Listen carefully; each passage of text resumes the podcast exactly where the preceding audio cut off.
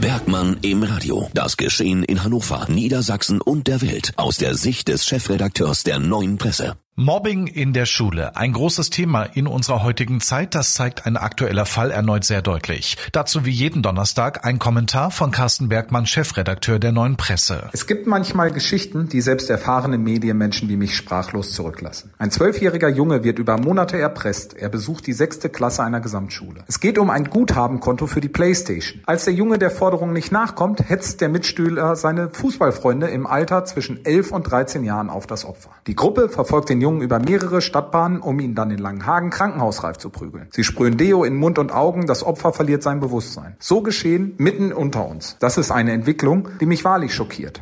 Selbstverständlich gab es auch früher Problemschüler und Kloppereien auf dem Schulhof. Das nun aber nimmt eine immer neue Qualität an, wenn ein aufgestachelter Mob einen Zwölfjährigen durch die halbe Stadt treibt. Natürlich stellen sich viele Fragen. Gab es keine Warnzeichen im Vorfeld, wenn ein Schüler über Monate drangsaliert wurde? Wieso hatte das Opfer nicht genug Vertrauen in die Lehrer, um die Vorfälle zu schildern? Es bringt nun aber nichts, mit dem Finger auf mögliche Schuldige zu zeigen. Vielmehr braucht es nun Maßnahmen, damit künftig so etwas nicht mehr passieren kann. Oder was muss noch alles geschehen, damit endlich gehandelt wird?